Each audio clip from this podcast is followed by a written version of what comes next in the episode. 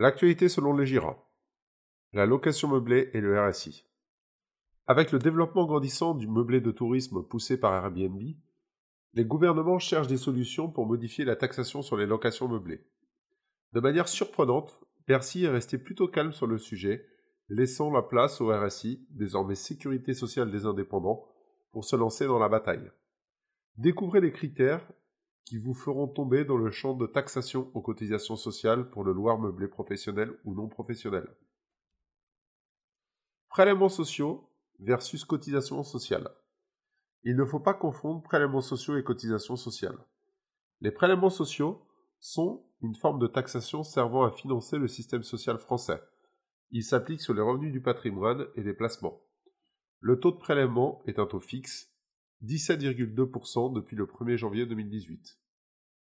Les cotisations sociales, elles, sont des prélèvements obligatoires applicables sur la valeur ajoutée, l'excédent brut d'exploitation et les salaires ou assimilés.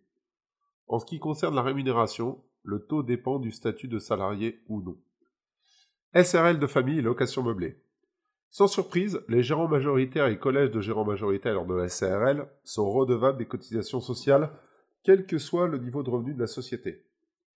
En fonction du niveau de recette de l'activité de meublé, les cotisations sociales se feront selon le régime du micro-entrepreneur, du travailleur indépendant ou du régime général.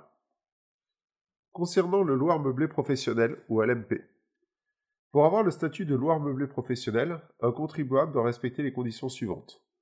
S'inscrire au RSC pour l'activité de loir meublé professionnel.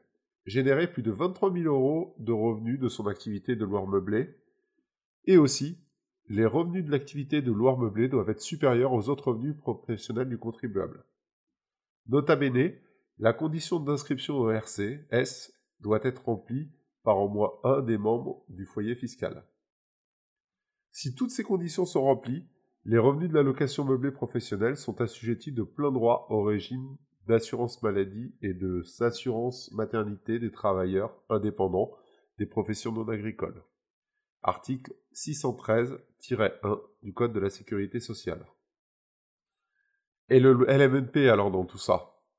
Depuis la loi de finances de la sécurité sociale 2017, les choses ont changé sur le plan social. Un nouveau cadre d'assujettissement aux cotisations sociales pour la location meublée a vu le jour, mais cette fois-ci pour le statut de LMNP.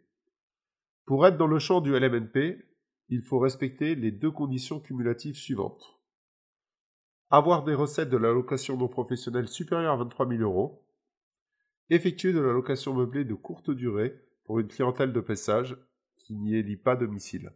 Sont exclus de ce dispositif les résidences meublées de tourisme et les chambres d'autres. Cette disposition vise clairement la location des plateformes de type Airbnb. À quand le prochain opus de taxation? Il semblerait que la loi de finances 2019 nous ait épargné sur le sujet.